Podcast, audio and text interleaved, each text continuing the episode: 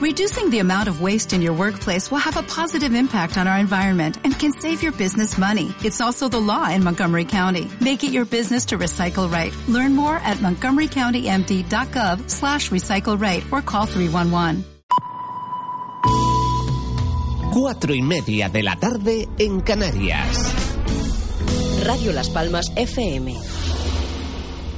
En estos momentos comienza La Ventolera, Utram Edition con Isabel Torres.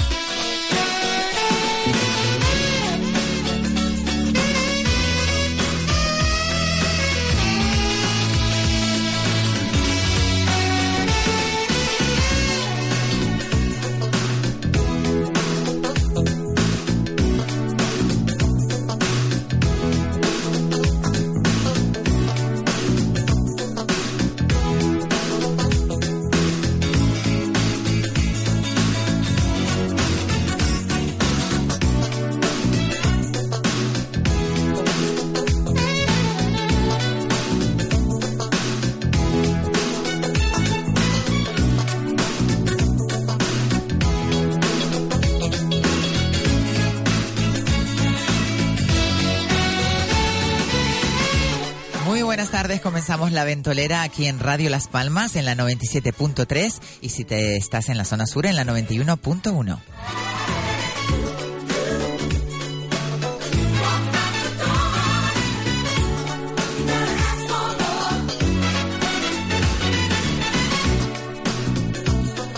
También puedes sintonizarnos a través de la web de www.radiolaspalmas.com.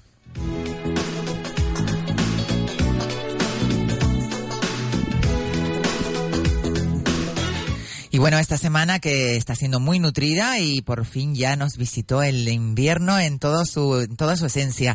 Y por supuesto saludar a todas esas personas que están trabajando, que están en el coche, que se incorporan a nuestra emisión y, y bueno, para todos ellos, a los bomberos, a los policías, a los repartidores, a los transportistas y a nuestros taxistas, a los más de 1640 que hay en la ciudad de Las Palmas de Gran Canaria, que son la garantía del transporte cercano, rápido y en primera línea de contacto con el ciudadano.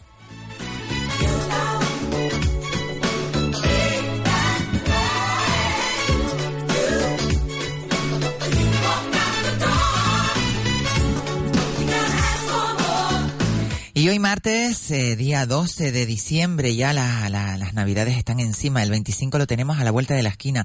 En la mesa coloquio de hoy tenemos de izquierda a derecha a todos nuestros tertulianos, hoy tenemos una mesa bastante nutrida y, y bueno, tenemos a nuestra lengua más eh, mordaz. eh, para no equivocarme en decirlo, nuestra escritora y compositora Cali Padrón. Buenas tardes, Cali. Buenas tardes a todos. Ponte el micro en la cara, mi cielo. ¿Y por qué mi ciela? Ah, para que se te oiga, para, se me para que dejes el Candy empezamos, acabamos de ¿Tú te empezar. crees que empezamos ya? Yo no estoy con el Candy Crush. A ver, ¿no empezó ya están discutiendo? Sí, ya estamos como discutiendo. siempre. Bueno, tenemos también a nuestro emprendedor más agudo, eh, nuestro queridísimo Leónidas Nazarian, nuestro armenio más querido. Muy buenas tardes. ¿Cómo querida estás. Leo? Muy bien. Es un placer, como siempre, volver. Estás estupendo, ¿no? Bueno, y también tenemos, eh, se reincorpora a la mesa eh, nuestra nuestra persona más querida, nuestro viajero, nuestro ojeador de moda, eh, nuestro queridísimo Norberto Morales. Buenas tardes, Norberto. Buenas tardes, jefa, ¿qué tal estás? ¿Cómo estás? Pues mira, húmedo, Sé que te mojado, cayó una que no veas, ¿eh? Horrible.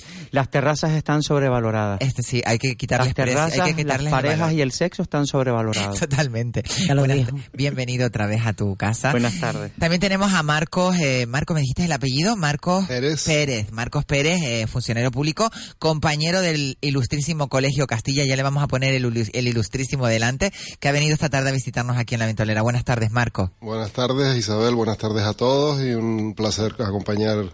esta Casi todos tarde. somos del Colegio Castilla, si te das cuenta, aquí somos todos veteranos, exceptuando Leo, que viene de, de Armenia. Él estaba en Armenia en esa época. Tenemos todo el espíritu joven y se Exacta, aprecia. exacta, exactamente. Y por supuesto, darle la bienvenida también a nuestro profe, nuestro queridísimo Antonio Martín. Buenas tardes, Antonio. Buenas tardes a todos. y a todas. Te- te- ¿Tú recuerdas que hay que ponerse el micro en la cara, en la boca? Así Y que- ella quiere que nos metamos el micro No, Mara, fondo. pero es que si te pones a hablar a tres kilómetros, pues, te. Es cierto, es cierto. Eh, por mucho que tengamos al otro lado de la pecera, tenemos a nuestra queridísima María Jesús, que ella nos hace un control espectacular, pero no va a ser milagro si tú estás a dos kilómetros del... Bueno, Antonio, eh, ¿cómo te encuentras?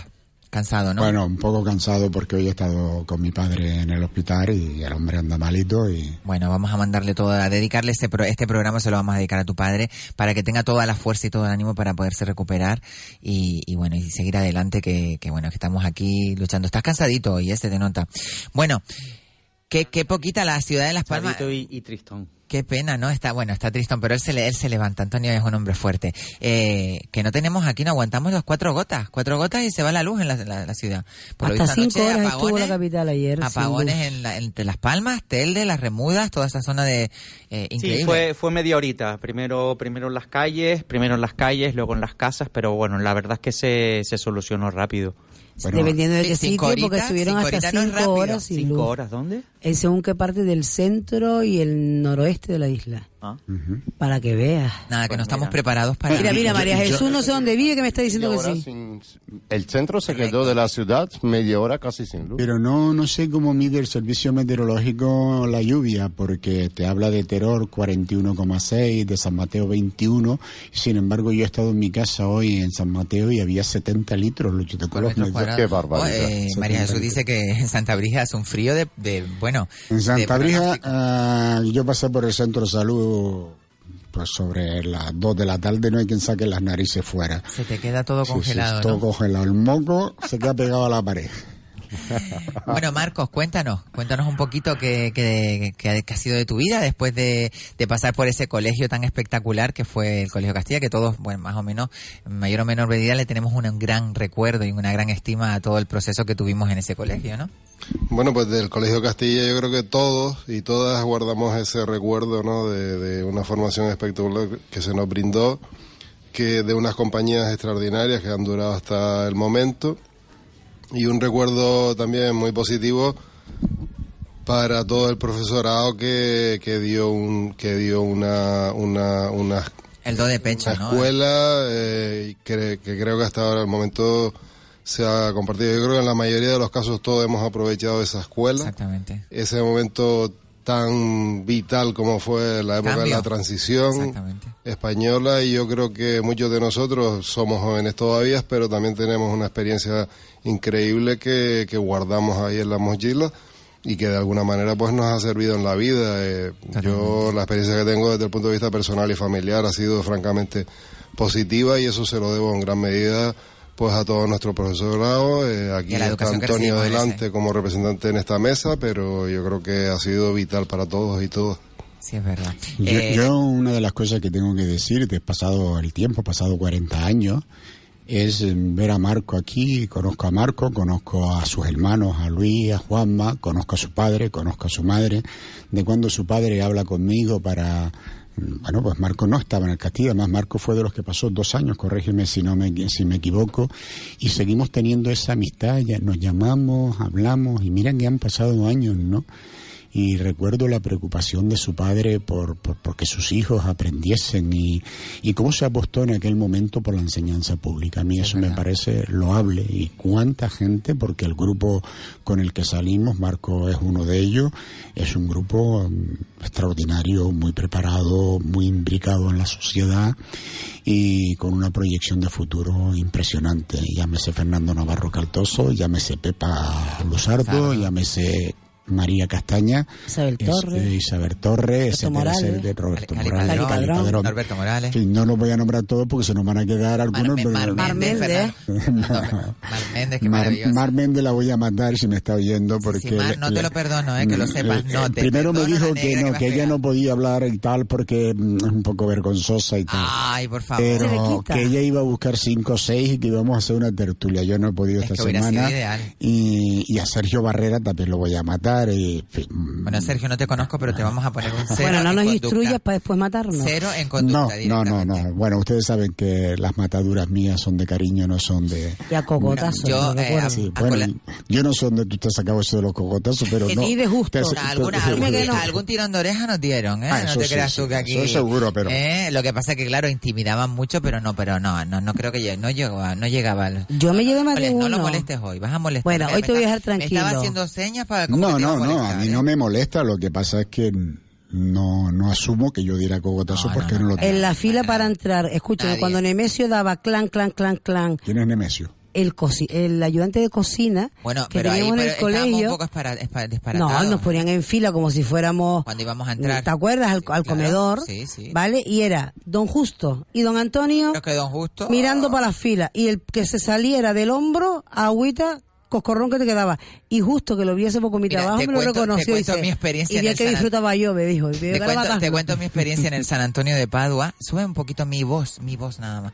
En el San Antonio de Padua, eh, que a lo mejor cuando rezábamos el rosario antes de empezar las clases, te ponían en el centro, como yo estaba siempre haciendo el payaso, la payasa, me ponían en el centro ah, y después me ponían de rodillas eh, para la pared. Así que, y me daban con la regla, así que tampoco era que... No, no, en el Castilla eso no había. Pues entonces... mm, Yo hablo del comedor. Hablemos con propiedad que no, no pasaba nada en el Castilla. De todas maneras, el otro día me llevé una grata sorpresa de que parte de la materia que nos comimos en matemáticas no valía para absolutamente nada. Vamos, las reglas de tres, Pero, las, pero, pero las eso, ecuaciones. eso con el hoy y todo eso, Una lo- regla de tres no vale para nada. Bueno, sí, la regla de tres todavía tiene Cuando una el uso. cambio de la Sí, peseta sí, sí, al no euro valió, no hicimos valió. unas cuantas Muchas reglas de tres, sí, es verdad. ¿Para qué? Pero ¿Para el que otro Cuando nos vamos de viaje a un país con la Sí, moneda... sí, hacemos la tal, conversión, hacemos la conversión. No, de todas pero maneras, matemáticamente no, no, es un, no es un método adecuado actualmente.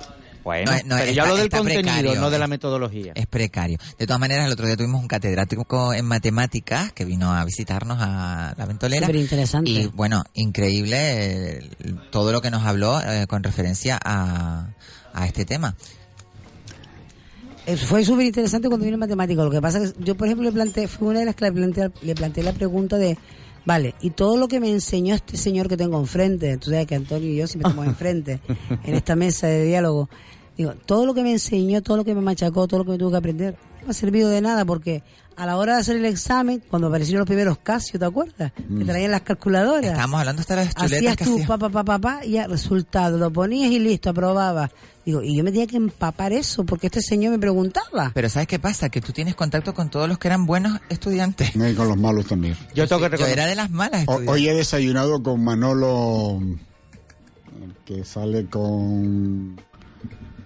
Manolo, Manolo. Manolo, con sí, Mano- con Manolo, Manolo de taxista. Castilla, Manolo, Manolo, es taxista. Manolo el a las taxista seis de la toda la vida, que mañana. le mandamos un beso a Manolo taxista, porque yo nombro todos los días los 1600 y pico Bien, taxistas que hay en la falda. nombrar un taxista hoy. Va, lo nombra. Y yo voy a nombrar a mi amigo Oscar Betancourt, que está en, en Benidorm, que nos escucha a través de la 3W Radio Las Palmas, que me quedé en decírselo y no se lo dije, así que nombra tú el que tú quieras decir. por Pues si quiero nombrar a Tomás, un taxista de Las Palmas, que hace dos semanas yo perdí la cartera. Uy, y la encontraste. Si hubiese sido por él, me lo hubieran entregado esa tarde. Lo que pasa es que la persona que él transportaba en el taxi le dijo que me conocía y por eso no la llevaron a mi casa. el pobre hombre se quedó... Y la guardó hasta devolver. Él no la guardó, Pero la persona que pero conocía, él sí. sí que se preocupó de ir a la recepción de un hotel porque la perdí al lado del hotel de, de un hotel de Las Palmas y el pobre hombre se preocupó de ir a la recepción del hotel a ver si yo a ver si yo es que estaba hospedado allí porque casualmente en la cartera había una tarjeta de embarque de- de un- del vuelo de Barcelona que yo volví la semana pasada. Y el pobre hombre fue allí. Y entonces le dijo a la chica, bueno, pero nos acercamos a la casa, que yo esa dirección la conozco porque miraron el DNI. Y él le dijo, no, no, es que casualmente conozco yo a este chico. ¿Y te la devolvió? La chica no me la devolvió, la Ah, chica qué se quedó estupendo. con la ta- cartera, se quedó con el dinero Ah, qué estupendo. y metió la cartera en un buzón de correo. Y entonces, Se quedó con el dinero y con todo. claro, en, el, en la recepción del hotel, yo fui y pregunté, dije yo, alguien a lo mejor la trajo aquí, me dijeron, y me dieron el teléfono de él, y el pobre hombre me llama al día siguiente y me dice, la chica se la llevó. Y le dije, no, la, la cartera me llamaron hoy de comisaría y el hombre hecho, pues yo la con... Y le dije, olvídese del tema, olvídese. Una excelentísima Pues nada, persona y ayer por la tarde fui a saludarlo. 20 negativos para esa mujer que, Eh, te- bueno, que se quedó con el La dinero. vida, la vida es así. La vida Qué es horror, así. por Eh, favor, eh, eh, es A eso lo hicieron también esta complicado, semana. ¿eh? complicado. ¿Te lo hicieron Ojo, a eh, ti? que No, no, a mi madre, a mi madre. Sí, Lo sí, ella comercial. Rapidita actuar y te conseguir. conocía. Pues lo ideal hubiera sido que supieras quién es para que cuando la veas la, mm, la arrastro, yo te la arrastro por ti. Nah, no. Mi madre fue a un centro comercial esta semana pasada, sí, porque hoy es martes, la semana pasada. Se quitó la chaqueta cuando entró a un establecimiento determinado porque hacía mucho calor dentro. Puso el bolso en el colgador, eh, pero en el colgador ahí, eh, delante de sus narices. Fue a quitarse la chaqueta, se dio así como medio giro y cuando envió ya no estaba nada. Qué fuerte, por Dios. Nada, apareció el bolso, en la- lo tenían en, En la en la basura. caja, no, no, no, Ah. lo habían entregado en la caja como que lo tiraron entre la ropa Se y se habían llevado eh, lo que Lo es la valor. Que era donde estaba el dinero, pero al menos le respetaron DNI y todo eso, porque no tuvieron tampoco tiempo de Señores, revolver. Señores, hay un karma, hay un karma que devuelve todo lo que se hace. Así que, eh, persona que hace este tipo de actos, pónganse en el lugar. Yo creo que es importantísimo ponerse en el lugar. Cuando a uno se le pierde algo, el móvil. El otro día se le quedó el móvil a una compañera mía en el coche y se despa y tuve que venir del sur aquí a traerle el móvil eh, porque no podía, tenía que trabajar y tenía cosas. En fin. Aprovechando, perdona Isabel, lo de los taxistas, quiero saludar a Ah, sí, Pepe. sí, saluda, saluda. Taxista malagueño, vino para acá con unas ilusiones, no sé si las habrá cumplido, pero por lo menos tiene su trabajito, se sacó su licencia, se aprendió todas las calles de Las Palmas y el hombre es Qué taxista. crack. Qué crack. Sí, señor. Ya que estamos todos, pues me voy a aprovechar yo también. Eso, y voy a mandar favor. un gran saludo ¿Cómo se nota que estamos a todo el personal de todas las gasolineras de PP de la ciudad de Las Palmas Ah, qué por el magnífico servicio de atendimiento que hacen en las Atención. y atendernos echando gasolina Ah, o gasoil en las gasolineras y la amabilidad de esta gente no tiene frontera a la hora de ceder fichas gratuitas para lavar el coche, por ejemplo. Qué bueno, qué bueno. Pues para todos ellos quedan saludados. Bueno, Antonio, bueno. ¿quieres? Bueno, sí, que he estado esta semana, esta semana en San Antonio va viendo una exposición de mi amiga Importantísimo. Tere Correa. Es muy sencillita. La casa San Antonio, la casa de San Antonio va en la ermita que está al lado. Y es muy pequeñita la casa y debajo entran a la derecha hay un cuadro ahí tirado que les invito a que lo vean y luego dentro hay una cosa muy interesante exposición, y- ¿no? exposición y luego hay una serie de cuadros, ya, cuatro o cinco cuadros, no hay más. Quiere expresar un proceso que ha pasado en este tiempo y porque aquella era la casa de sus abuelos. Se va a oír una música y yo buscaba los pájaros, pero no, no los veía. Sin embargo, sí estaban las pajareras allí, una preciosidad. Y en la parte alta hay una, una proyección que va cambiando. mm, Bueno, no desveles zona mucho, invitar a todo el mundo que, la vayan a ver. Merece la pena, merece la pena esa exposición. Bueno, ¿qué les parece que, bueno, aparte del centro comercial este, que por lo visto tan famoso, tan grande y tan estupendo, más grande de Canarias, y que se ha inundado totalmente con las lluvias de... Tú no me digas que se inundó. Sí, sí, está corriendo por internet. Como mira, a mí que se hayan inundado no me, me- me preocupa más, me preocupa menos. A mí lo que me preocupa es que las, las Palmas duplica. El municipio de Las Palmas duplica los metros cuadrados medios que hay en España de superficies de centros comerciales por número de habitantes. Qué pasada, ¿eh? Y Bueno, para- Duplica. Duplica, ya, Duplica. Ya, no, ya no es... Somos muy gastones y te lo dice Canarias, que lo sepan, es el segundo territorio más poblado del mundo. Pero también hay una equivocación ¿eh? aquí. Que eso es duplica, es natural que duplique. A ver, que aparte de la población que vive en nuestra isla, aquí nos visitan muchísimos gente de fuera. El año pasado, según la estadística de nuestro queridísimo cabildo de la isla, nos han visitado 6 millones de personas. Señores, a ver, 6 millones de personas. Sí, pero eso se queda en el gran parte, un 80% se queda en el municipio de San Bartolomé de Tirajana. Estamos hablando de Las Palmas. El, el municipio que lo superaba anteriormente era Telde, pero es verdad que Telde era es ficticia la cifra porque gran parte de la gente que va a Telde a comprar es de otros de, de otros municipios. No, pero ahora con el Vale, tema de los pero, pero a mí eso sí que me parece preocupante, ¿eh? me parece preocupante. Sí, es verdad. Pero ahora con el tema ¿y de por qué no, nos cuentas qué has hecho en estos días? Porque te he visto en Has parado la acto, pata, moda has parado la cálida, pata, moda eh, la cálida escuela de moda Yo cálida creo- que ha sido el creo fundador, que no, ¿no? debes Miembro contar fundador. cosas, además, yo creo que no las merecemos. porque Totalmente, tienes que decirnos os por qué el tanta día falta que te tengo cuentos negativos ya. Ay, Dios mío. Nada, pues sí, esta semana ¿no? Se clausuró Todas, ya. todas. Aquí las justificamos La todas. la va a justificar, la va a justificar. Se clausuró ya Escuela Moda Cálida, ya hemos terminado el curso, sale la primera promoción de diseñadores Qué maravilla. ¿eh? supuestamente formados en, en temas de marketing y negocio de moda. ¿eh? Qué maravilla. La verdad es que sí, la verdad es que estoy contento y estoy contento sobre todo porque ese proyecto estuvo guardado en un cajón. ¿Hay algún mirlo blanco? ¿Hay alguna persona que destaque? ¿Hay algún futuro diseñador, Seguramente diseñadora? sí lo hay. Sí, hay sí, mucha sí, creatividad. Los seis, son ¿eh? los seis que han terminado son fantásticos. Y se quedaron por el camino un par de ellos también, pero por problemas personales que no pudieron, de hecho uno de ellos tenido problemas de salud, familiares, o sea, ha tenido un problema gordo. Pero aquí hay una cantera muy interesante, ¿eh? Aquí hay una cantera muy interesante de moda. El, el, el key de la cuestión y lo, y lo que hay que trabajar y lo que hay que analizar es cómo dinamizar no la industria de la moda, porque la industria de la moda, eh, bueno, se pueden buscar diferentes herramientas para hacerlo, pero cómo adaptarse a un nuevo usuario de hoy en día que busca una colección distinta cada dos semanas en un punto de venta. Porque eso es, ese es el paradigma de hoy en día, ¿no? Lo que se le llama la moda rápida, el fast Aquí fashion. estuvo un chico, tú no estuviste, ¿eh? Que Los cambió- materiales. Si tú supieras que vi un documental, te discúlpame, Antonio, perdona.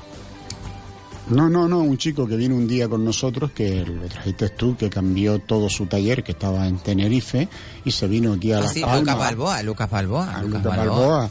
Entonces, por eso me interesa, ¿no? Porque me parece una persona muy interesante. Ah, Sí, bueno, y está triunfando, pero a base de bien, ¿eh? Lucas Balboa es uno de los exponentes máximos que tenemos en Canarias de la moda de masculina, además, que es una moda que está un poquito Aparte, apartada, Lucas ¿no? tiene un currículum Espectacular, además. Lucas ha trabajado como diseñador en firmas muy importantes. Muy importante. Estaba hablando de que las primeras veces que empezamos a, a- a colaborar en la ventolera, Norberto eh, y yo, eh, pues trajo la idea fantástica de cada semana pues hablarnos de, de una tendencia y una de las tendencias que trajiste lo de, fue de los tejidos inteligentes. La moda Y- inteligente. Y, puedes creerte que me vi un documental que por casualidad en uno de estos canales, D-Max o no sé qué canal era, eh, vi uno de la moda inteligente, es espectacular. Vamos, hay, hay, hay ropa deportiva ya que transpira contigo, que se abre, que al contacto con tu sudor abre unas partes de, de- de- del tejido y, y hay una eh, diseñadora holandesa que es espectacular la ropa que hace todo con las, eh, las maquinitas estas, las impresoras Impresión 3D. digitales, digitales, perdón, y, y hacen unos, unos diseños mezcla Israel y Holanda son los dos países que más están despu- despuntando en, en impresión 3D, tejidos en impresión 3D. Sí, porque eso en el fondo será el futuro, ¿no? Será, es un avance. de Bueno, lo que... está ahí todavía la impresión 3D, hay que, hay que eh, Sí, estandarizar muchas cosas. Pero, pero sí, sí, es, es una tendencia que está clara. De todas formas, lo más importante de la moda inteligente es la que está asociada a temas de salud.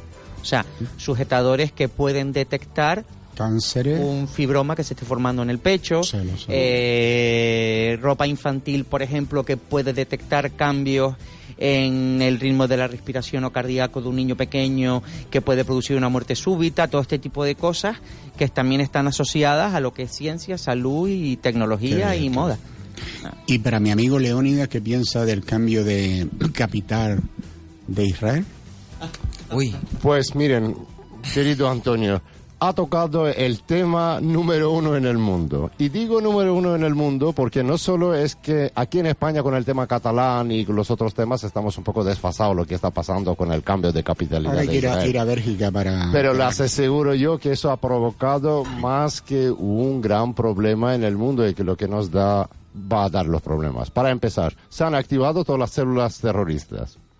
Hay un motivo enorme. Por otro lado, eso ha dado motivo para que Putin llene el vacío de la presencia hegemónica en, en, en el Oriente Medio, con lo cual, pues hace poco ha pegado un viaje relámpago de Moscú a Egipto vendiendo aviones y de paso ha parado en Siria y ha declarado que ya ha ganado la guerra y como ha ganado la guerra manda todo el ejército ruso destacado en eh, que ahora mismo está en Siria pues de vuelta a Rusia.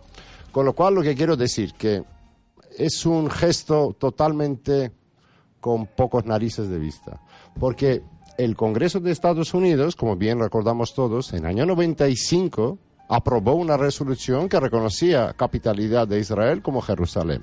Pero ojo, es ahí donde entraba en el juego esa diferencia de poderes de Estados Unidos. Todos los presidentes estadounidenses Ha ido demorando. no solo han ido demorando, han declarado el veto presidencial, con lo cual han dejado sin efecto.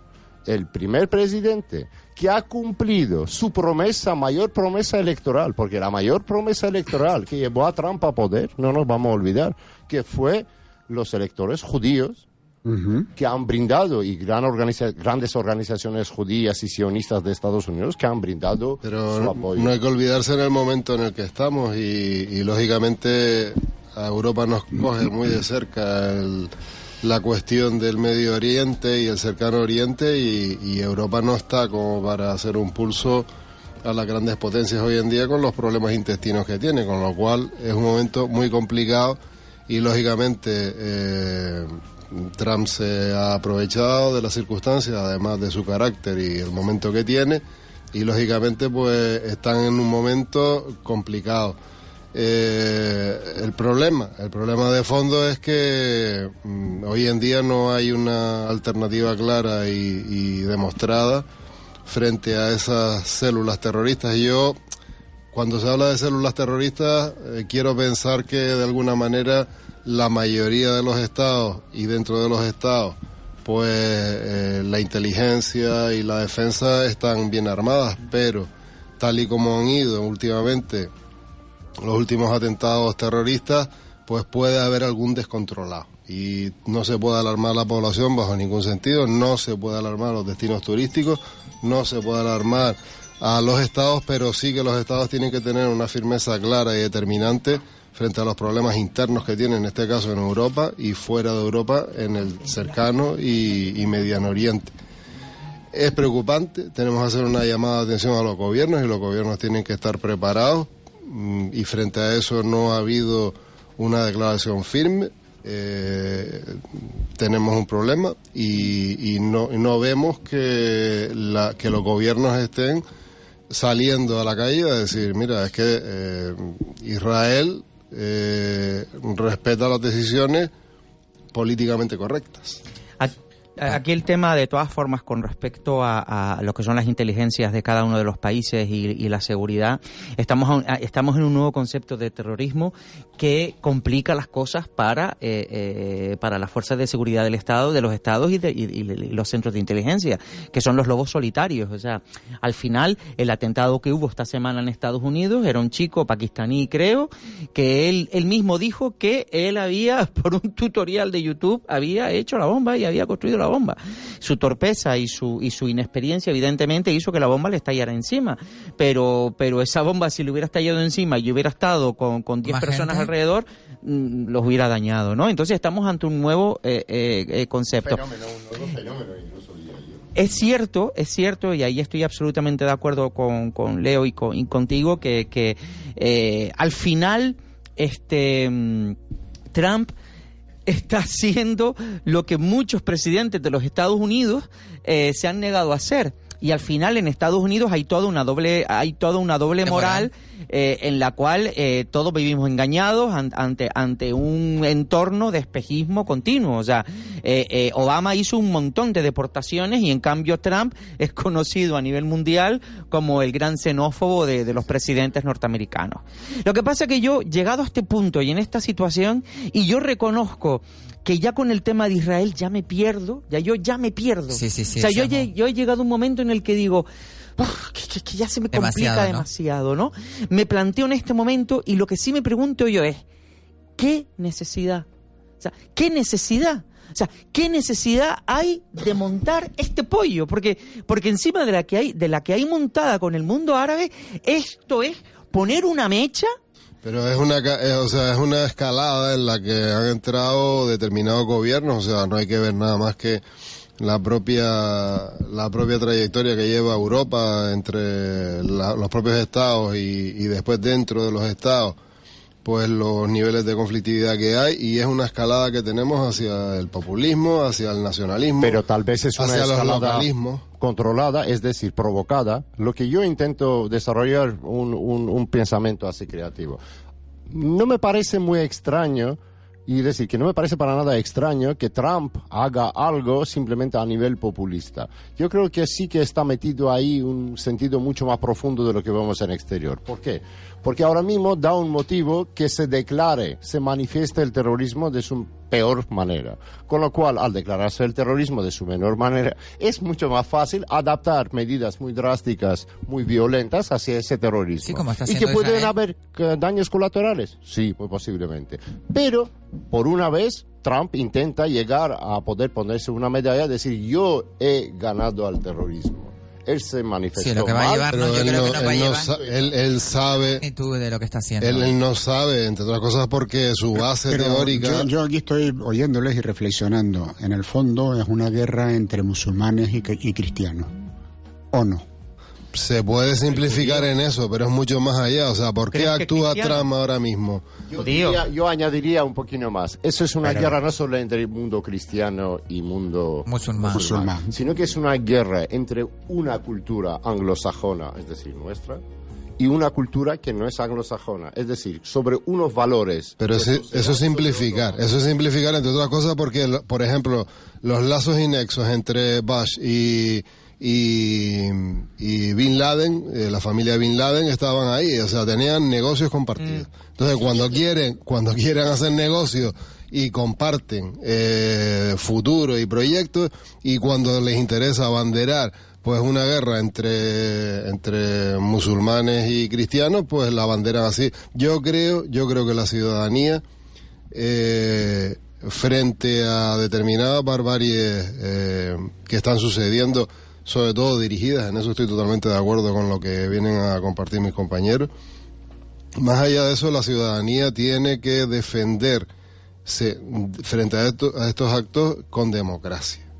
Tiene que ser responsable en su voto. Hay que exigirle a los políticos la responsabilidad que se les requiere.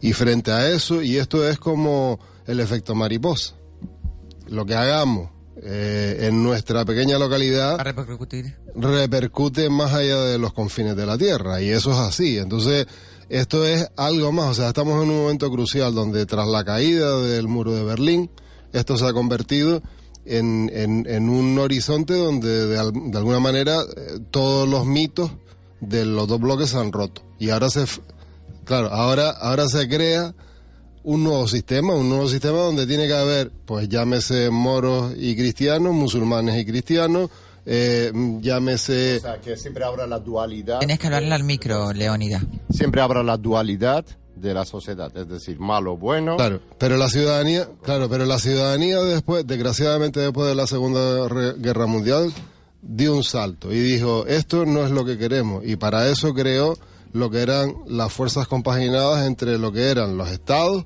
la ciudadanía y el poder económico. Y esto es una cosa que después de la guerra del petróleo de los, de los años 70, esto se ha roto. Y ahí fue precisamente, otra vez volvemos a la guerra del Medio Oriente, pues el- la, la, la ocupación israelí y ahí se, vol- o sea, se se rompió, en los años 70 se rompieron los esquemas que habían acabado con la Segunda Guerra Mundial. Yo no entiendo por qué nuestro país nunca se pronuncia Tienes que cuando se toman controlar unas- esa pasión, unas, unas decisiones tan monumentales. Es decir, Bush ha dicho esto. De Europa, solamente la encargada de política exterior, la señora Mayerini, ha dicho que eso no es un poco, un poco precipitado, eso ha sido un poco sin ver y tal cual. Es decir, no ha dicho nada. Es Ah, decir, de otra manera, de ha aceptado lo que ha dicho el otro. Es decir, ha involucrado a Europa, que no ha tomado ninguna decisión, a Israel, a todo el mundo, en una escalada de violencia que se va a desatar, porque, a ver, que eso no se va a quedar, como bien ha dicho nuestro compañero, el hecho de que el mundo musulmán y el cristiano se ha chocado, han tocado el nervio, el nervio que hace que tengas que quitar el diente. Claro, pero hay que tener en cuenta una cuestión y es el tema de que Europa hoy por hoy no tiene el mismo, la misma estructura administrativa ni política que tiene Estados Unidos. Estados Unidos tiene un presidente de los Estados Unidos y tiene eh, pues 51 gobernadores y esa es su estructura.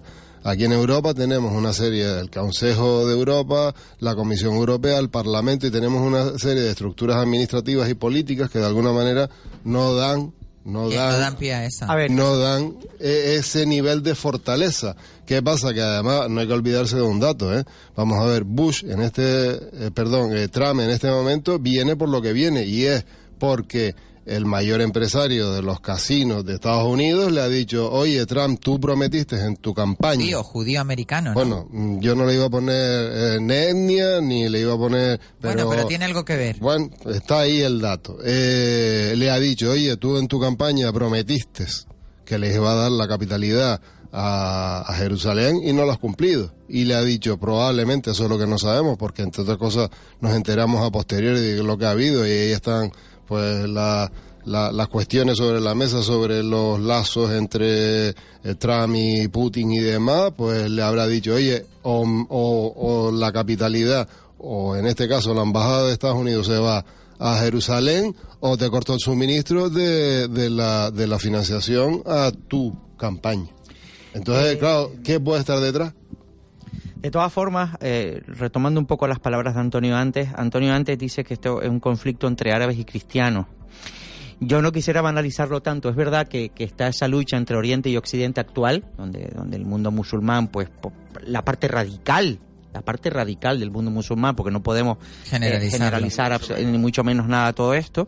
Eh, sí, eso, eso está ahí, Oriente contra Occidente, y eso está ahí. Pero hay una úlcera, hay una úlcera muy grande que es Israel. Y lo de Israel no es un problema de cristianos y árabes, o sea, lo de Israel es un problema entre árabes y judíos. Y ahí sí que yo digo, ¿por qué diablos eh, eh, los cristianos, y en este caso eh, eh, el Vaticano con, con el Papa a la cabeza... eh, Mete la cuchara ahí. No, pero ¿por, por qué? En algún momento sí, pero siempre ha sido muy tibia la, la intervención de Iglesia, porque la Iglesia no media, ¿no? O sea, porque los cristianos no ayudan a, mediar entre, entre, entre ese grave problema, que esa úlcera va a seguir ahí, y esa úlcera seguirá ahí, y la utilizarán unos y otros para seguir endemoniando y endiablando todo, absolutamente todo, eh, eh, para que esto no acabe... Con la eh, iglesia hemos topado, Sancho. Un pequeño detalle para Perdona, perdona, no, no, no, no, no, no, vamos a ver, vamos a dar paso, porque si no, no hablan. A ver, eh, Cali. Mm, eh, aquí el compañero me quitó eh, la frase de con la iglesia hemos topado. Eh, Norby, ¿cómo se te ocurre nombrar, ni siquiera mentar a la iglesia en cualquier tipo de cuestión, sea, mm, mm, ya hablamos de jurisprudencia, de diplomacia, de lo que sea, cuando la iglesia mira, primero yo, después yo, si sobra para mí, Bueno, y los que tengan hambre, que deben de comer el resto. Pero tenemos un buen papa en este momento, comprometido. Vamos a ver. Tenemos en un papa sentido- comprometido que a ver y que dure muchos años. creo que Mira, se está yo- flagelando mucho a la, a la Iglesia Católica en ese sentido. eh. Yo creo que eso también ha cambiado muchísimo y, y yo voy a romper una lanza en ese sentido. A Eh, ver, yo, eh, todos en la mesa lo saben y quien no lo sabe se entera ahora, yo soy atea, Vale. ¿vale? Que eso no tiene nada que ver, comparto cultura con todo el mundo y yo soy atea, pero a mí este tipo me cae bien. El Papa Francisco me cae bien. Me, me gusta escucharlo, soy en alguna homilía que otra, pues eh, me he parado y he dicho, espérate, voy a escuchar lo que dice el hombre. Y, y me gusta lo que, lo que habla y lo que dice. Pero porque me cae bien él como persona, personaje público o lo que sea, ¿no? Vale. Y lo que predica. Otra cosa es lo que, con toda su buena intención, Quiere desde hacer. la posición que tiene, quiere hacer y pueda hacer. Exactamente. Ojito, yo tuve que ir dos veces al Vaticano para creerme lo que veía, porque la primera salí que me daba dos tortas y no cogía aire, y la segunda estaba ya sin sangre en la pena. A ver, Antonio. No, yo cuando planteé la, la cuestión sabía que iba a provocar, que es lo que yo intentaba. Provocador. No, Estás tú calladito ahí. Sí, no, me arra- estaba escuchando so- muy inteligente. Solapado y dice, vamos a muy hincarle aquí a interesantemente la cuestión y como sé que Leónidas salta como, Uy, uy, uy, como cuando no tiene un micro se vuelve Es loco. que ¿eh? quería comunicaros que el Estado de Israel, esa famosa úlcera, ya dispone de 60 cabezas nucleares.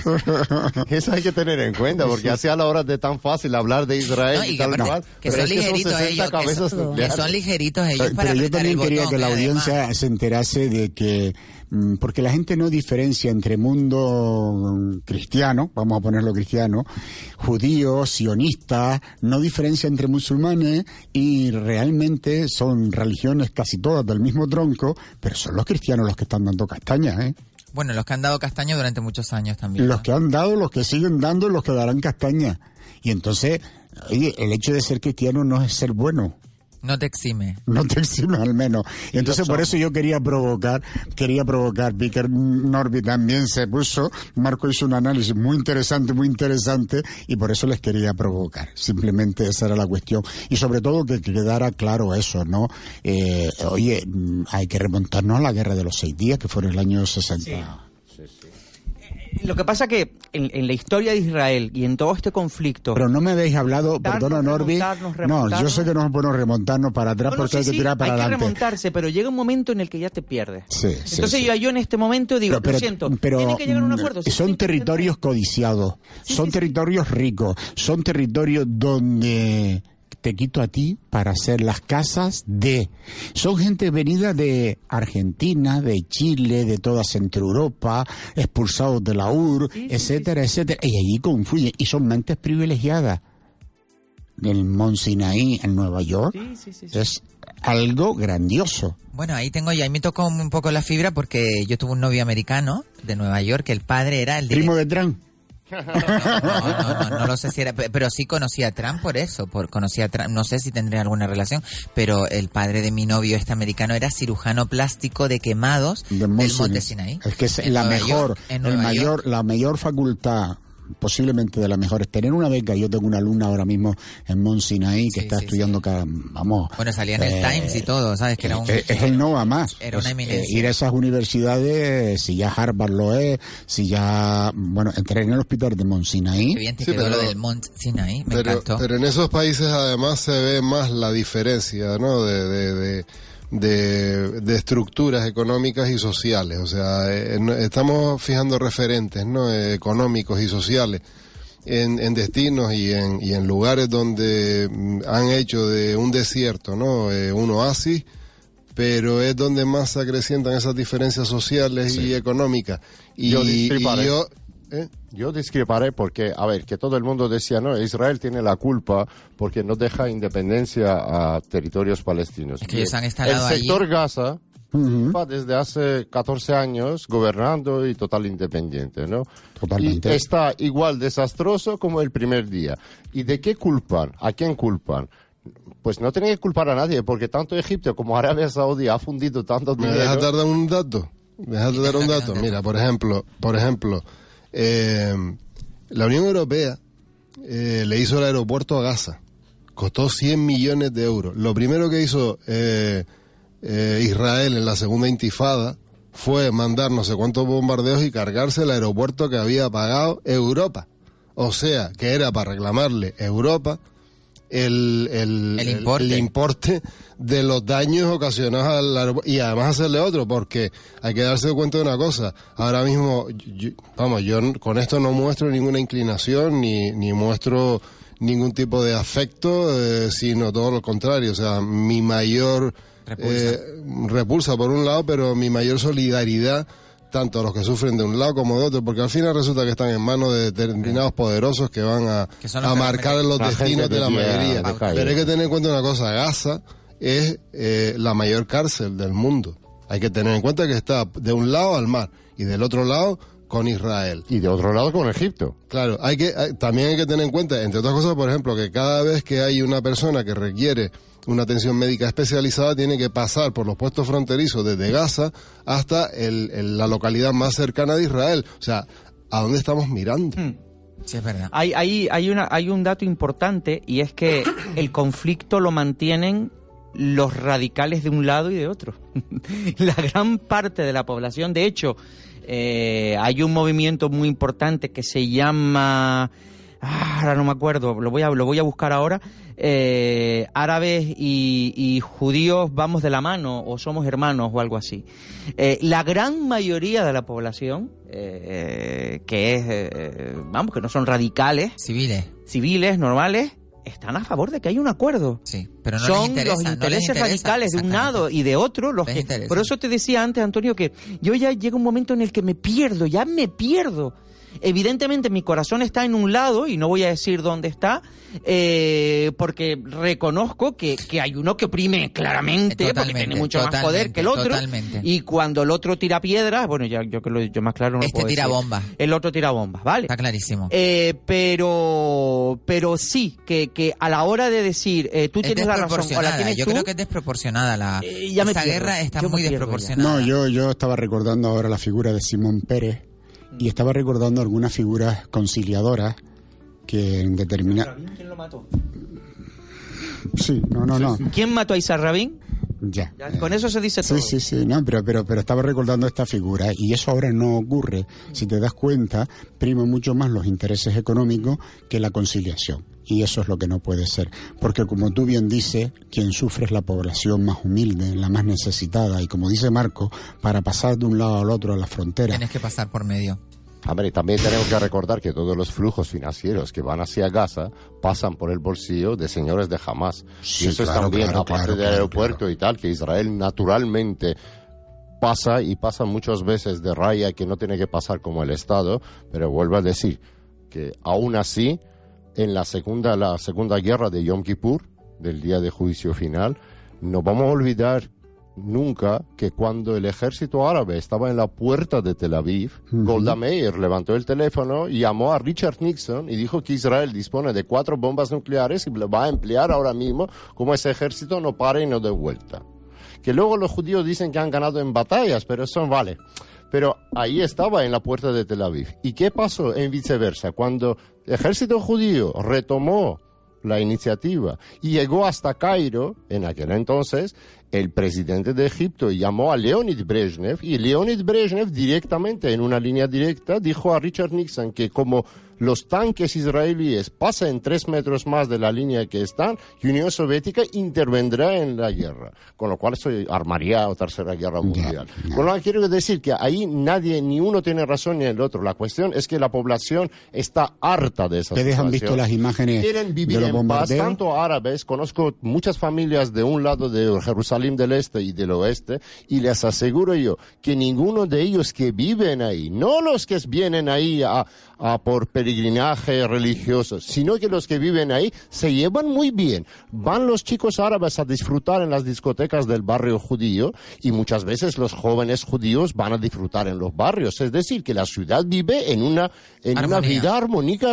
Conozco-. El que viene a levantar el ánimo es aquel peregrino que viene a la, a la mezquita de, de la la- de la Ayaxa, por ejemplo, que es la santa iglesia, santa mezquita de todos los musulmanes, o, o los judíos o los cristianos que vienen, es ahí que gente de fuera viene a echar la leña en el fuego. Y tiene razón nuestro querido Norberto, que es que se pierde él. Yo también me perdería, porque claro, es que la gente está harta, pero los políticos, por simple hecho de tener controlado esos flujos de dinero, No tanto a- dinero saudí, europeo, estadounidense, ruso, da igual el dinero que fluye, porque si hubiese un Estado democrático en aquellos territorios, ese dinero no iría directamente al bolsillo ni de Hamas ni del otro presidente de, de Abu Abbas, si no me equivoco. Es decir, que ese dinero ya sería otro reparto. Y como nadie quiere soltar el flujo financiero, Fíjense, pues ahí mm, estamos. Vuelvo a tomar un, un- un- un- un comentario que les hacía antes. No hay figuras como Simón Pérez ni Yasser Arafat. No las hay en este momento. Y eso es grave. Pero, pero o sea, es que si vamos un poquito más cercano, tampoco hay figuras como las de la transición española como para intentar arreglar el problema que Adolfo tenemos Suárez, ahora mismo. Adolfo Ah, no, Suárez, por eso, ejemplo. eso tiene razón. Eh, es Ambos- verdad, o sea, es que hemos... Es que en esta mesa tenemos esa manía de irnos a tomar por saco y bueno, olvidarnos de lo que La- es tenemos la aquí. ventolera, hija mía, es Sí, la ventolera. la ventolera, Eh, porque nos lleva, ¿te- Marcos, ¿te dado cuenta? No, yo creo que no es un fallo, yo creo que cada momento tiene su foco y, y un- en ese momento lo hemos puesto un foco un poquito más allá y, y ahora mismo extrapolando la situación, que no es para nada ni porque yo también tengo mi opinión sobre eh, la cuestión española, pero pero eh, en momentos determinados históricos han marcado las tendencias más después. conciliadoras eh, la convivencia entre los pueblos y eso es así y, y- y el que no lo quiera ver pues, pues está perdido o no sabe de historia que hay mucho también pero a poco que veas un poquito eso es lo que ha dado no todo esto que Hombre, bien dicen que en el país de los ciegos el tuerto Bueno, es ¿y tú rey. cómo ves, Marco? ¿Cómo aquí, ves? perdóname Isabel, aquí No. pones un billete sobre la mesa y Y ese es el amo.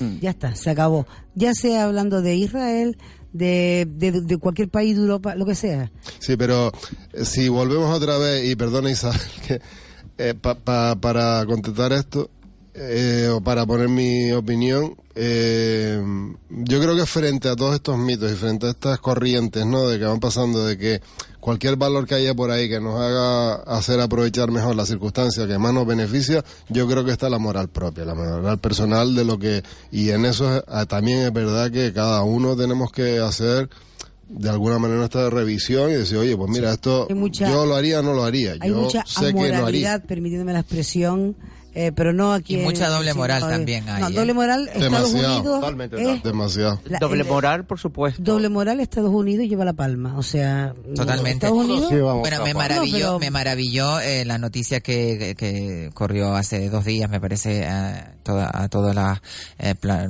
plataformas informativas, eh, en la cual, eh, por lo visto, eh, a las mujeres y hombres transexuales se les permitía en la antigua legislación de que, que hizo eh, este, ¿cómo se llamaba? Ay, que no se Zapatero. llama. No, en Oh. América, estamos hablando en América. Ah, Obama. Obama. eh, aprobó esa ley para que pudieran ir las mujeres y hombres transexuales al, al ejército y eh, Trump eh, sobre la marcha la ¿Estás anuló. loco? Sobre la marcha la anuló, pero se le ha, eh, la fiscalía eh, ha- ha- Mm. el Tribunal Supremo Sí. de Estados Unidos ha pedido que, que El Tribunal Supremo le ha dado mucha caña a- a, a, Trump. Trump. Es que eh, eso es una doble moral que eh, Hablando de, de moralidad y hablando también de sentimientos, eh, yo tengo, bueno, por- en mi vida me he cruzado con, con muchos judíos. Y sí es cierto que cuando hablas con ellos este tipo de cosas se ponen muy, encendido. Igual que los palestinos, ¿eh? Yo tengo un mal. amigo palestino que es traductor. No de la misma manera. Y te voy a decir sí, por sí, qué. sí, lo sufren. Además te lo cuentan con mucha pasión porque eh, les tocan que les han robado sus terrenos. Sí, no, no. Les han pero robado su, este- su, Sí, sí, pero en este caso, en este caso concreto sí. Pero el judío vive con el sentimiento y, y eso sí es verdad. O sea, si revisamos la historia, o sea, si revisamos la historia desde, desde muy atrás, Desde ha de sido un pueblo muy oprimido, muy expulsado, muy perseguido, Sí, sí, sí. y ellos llevan ese estigma, ese dolor. No lo han llevan. superado. Entonces, pero se- yo lo entiendo y empatizo muchísimo con eso, ¿eh? Con los Empatizo alemanes tienen una, una relación, te lo digo porque tuve un lógico. novio judío, que era judío, este chico que estábamos hablando antes era judío, y, y veía a los alemanes, alemán que fuera, ¿eh?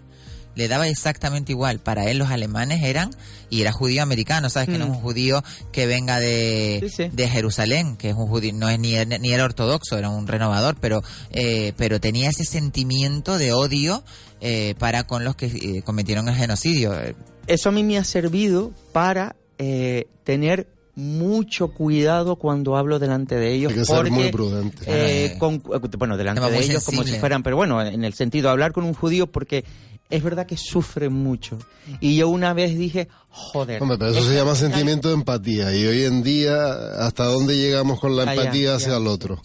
por cierto que Algunas personas nos arrastramos con la empatía.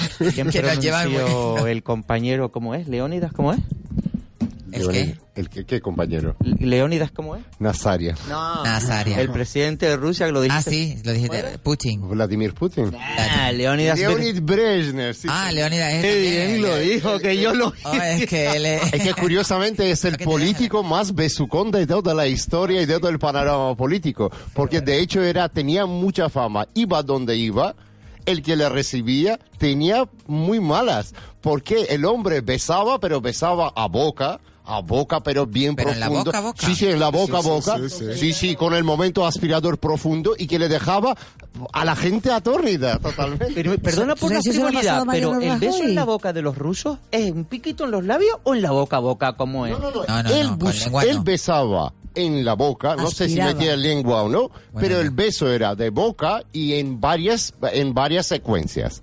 Y curioso, si, si alguien está interesado en ese factor de besucón de Leonid Brezhnev, el ex secretario general del Partido Es- Comunista, lo puede encontrar muchos vídeos en sus visitas en nuestro querido YouTube, donde Si yo lo podemos meto en YouTube encontrar con todo. Mariano Rajoy y me sale. Oye, eh, hablando de historia, hablando de iglesia, hablando de deudas y hablando de todo, el monasterio de Sigena, ¿y qué, qué ha pasado con eso, Con maestro. Antonio? Pues el tribunal les ha dado la razón. Pero y no han devuelto todas las obras, ¿eh? No las han devuelto todas. Una está Algo- perdida Sí, bueno, y está dicen perdida que y las al- y otras muchas están en mal de- deterioradas, deterioradas. deteriorada. Grandes y no caben en exposición. Pero- ¿Y ustedes pero- qué opinan de pero- eso? pero- pero- ¿Dónde debe estar? Pasa, yo creo que debe estar en Sigena. Así de claro. ¿Dónde, ¿De dónde salió? dónde ¿no? ¿De salió? dónde salió? Pero es que las monjas lo vendieron. Es decir, que también hay que ser un poco realista, pero- que el mayor tesoro de Segena no se encuentra en Segena. Está en Cleveland, está en Museo del Prado, está en Museo de Arte Contemporáneo de Sevilla. Es que solo coger de Cataluña es, me parece un poco otra vez metiendo leña en el fuego catalán. Porque es que hay que tener dos... No, no, yo, yo voy a meter fuego ahora con una cosa, pero Meter muy- esas obras muy, en muy fuerte en Cataluña. Todos los problemas yo yo solo Cataluña- decirte, No, hablemos todos a la vez, por favor. decirte una cosa. Los mejores museos egipcios no están en Egipto. Ah, clarísimo. La Louvre... Ni griegos, ni griegos. Vete a Sí, Colonia, vete a Colonia, vete a mm, Berlín. En Berlín hay un museo, El museo- el un British museo que es British para Museo. estar días. Yo he Sí, estado, sí, ¿eh? sí, es maravilloso. Días y días. El British, el British. El British, el British Museum. Es que, eh, El de Louvre también está espectacular, Bueno, ¿eh? tiene muchísimas... Los, los americanos, los americanos han arrancado casas enteras y museos enteros en, en regiones que no voy a decirlas y se lo han llevado a Estados Unidos. Piedras numeradas, ¿eh? Han arrancado museos en España. castillos, castillos que se han castillos llevado para enteros los han numerado y los han compuesto como un puzzle y están allí. O sea, es muy complicado eso.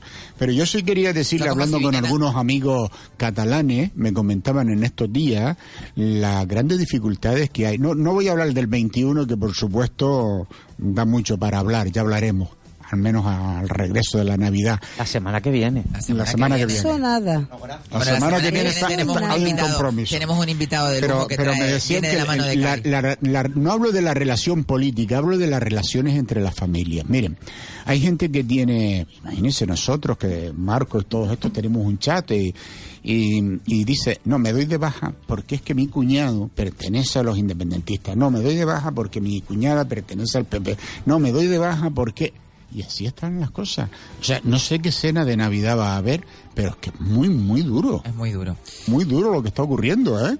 De todas formas, Marcos, tú pronúnciate cuando quieras porque esto es así. Sí, Marco, Marco ya va cogiendo va, No, lo que pasa es que hay temas en los que hay que generar un juicio propio y no dejarnos llevar por la pasión. ¿no? totalmente. no solamente por la pensión, sino por otras corrientes que se generan. Pensión no, porque Rajoy la pensión no vamos No, a no, dar. la pasión, he dicho la pasión. Y, y- Yo introdujo lo de la y pensión. no hay que dejarse arrastrar por la marea porque muchas veces las mareas también están provocadas. Entonces hay que ser O sea, prudente. Hay que ser muy prudente. Cataluña le ha venido tan bien al Partido Popular que hoy el, el gran querido y adorado y amado incluso por gente de, de la centroizquierda, el señor Gallardón, parece que está bien, bien, bien metidito supuestamente en una corrupción eh, gorda en Madrid con las autopistas, él y la señora Aguirre. De todas formas, a mí, y ya para terminar con lo de Sigena, que lo dije en plan de coña, Bueno, ¿Por qué?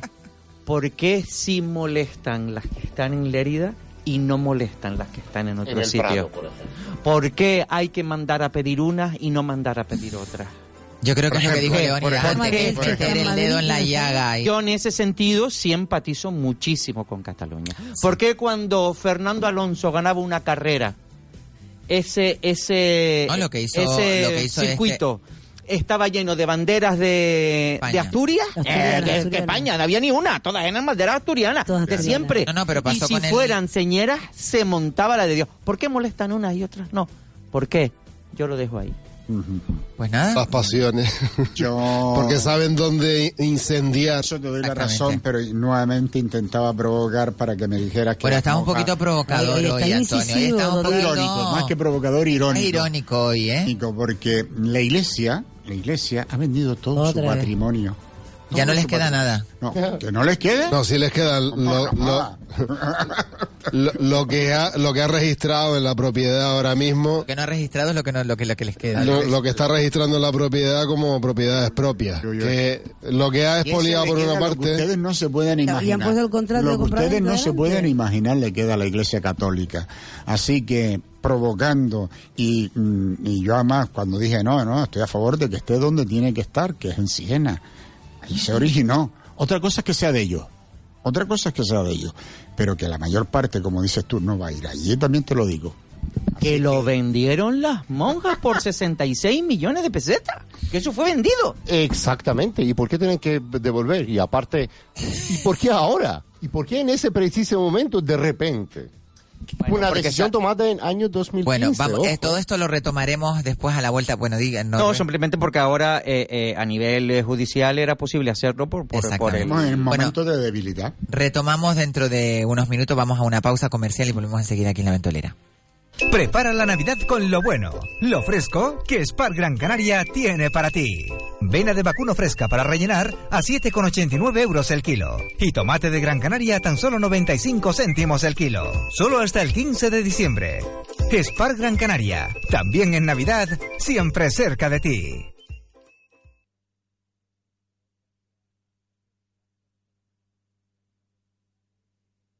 Floristería Elegancia les desea una feliz Navidad. Están todas las plantas y decoración para la Navidad. Tienen muchos elementos típicos de Navidad, jugando con todo Abeto, ciprés, muérdago, ilex, centros de Navidad para vestir la mesa y las plantas. Una gran colección navideña para decorar y llenar de color nuestros ojos y nuestro corazón. En la avenida Escalerita 157, cerca del cruce de los Tarajales, está la floristería Elegancia. Para más información o reserva, llama al 928 41 46 46. Feliz Navidad en nombre de Floristería Elegancia.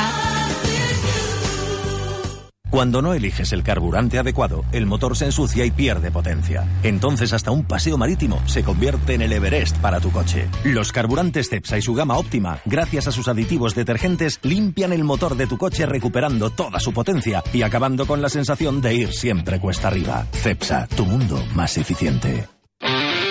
¿Te gusta la fotografía y tienes más de 18 años? Participa. Fotomascotas. Fotos de mascotas exclusivamente en blanco y negro. Inscripción hasta el 15 de diciembre. Para más información, llama al teléfono 649-083-638 o en lpaurora.gmail.com.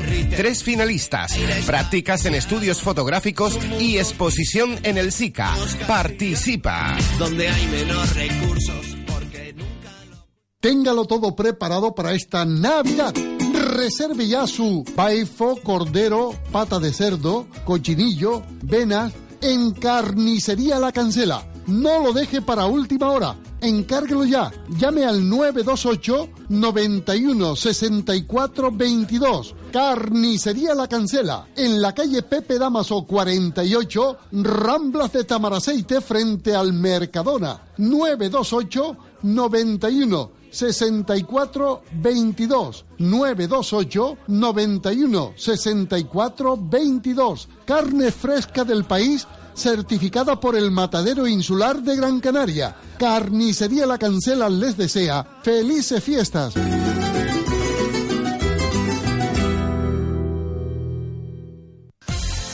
Gala benéfica codo a codo este domingo 17 de diciembre a las 6 de la tarde en el Teatro Juan Ramón Jiménez en Telde. Las actuaciones de Davinia Gloria, el humor de Daniel Calero, las voces de Rainbow Gospel Choir, la visión de Víctor Lemes, muy divertida, el coro infantil del Colegio Alfredo Kraus, la actuación especial de la Academia Fábrica de la Danza de Telde. Presenta Roberto Herrera. Venta de entradas llamando al 636 199 774 por una buena causa. Asociación Benéfica Ya era hora. Solo en cinco océanos, lomo de bacalao extra de Islandia y Celandic a 8,50 el kilo. Hasta el 12 de diciembre o fin de existencias. Lomo de bacalao extra de Islandia y Celandic a 8,50 el kilo. ¿Necesitas una resonancia? En Centro de Resonancia Magnética Abierta Gran Canaria te la hacen por 180 euros. La más barata de Canarias. Llama a este teléfono 634-621-632. Puedes ir acompañado. Te la hacen en menos de 24 horas con resultados en 24 horas. Centro de Resonancia Abierta Gran Canaria. Estamos en Telde, calle Navarra 5, San Gregorio o en Guanarteme, calle Almansa 41. Centro de Resonancia Abierta Gran Canaria. Llámanos 634 621 632.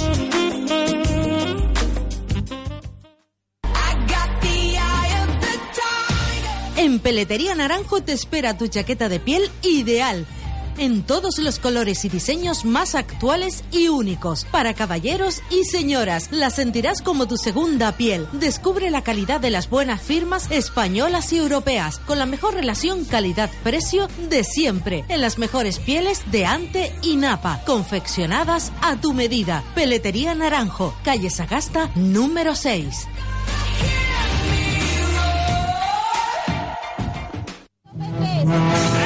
Martes y viernes a las 6 de la tarde, toda la información del mundo del motor. Motor directo con Teo Vega. Recuerda, martes y viernes a las 6 de la tarde, aquí en Radio Las Palmas.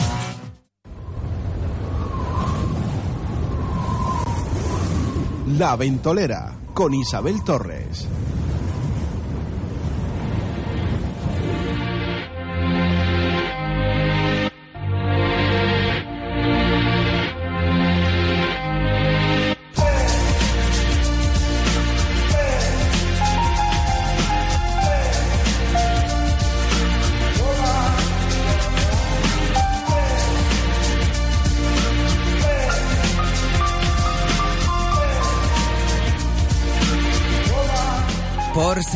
De Moby, qué maravilla, qué grupo más eh, espectacular de música psicodélica que, que ha marcado pues una época en nuestras vidas.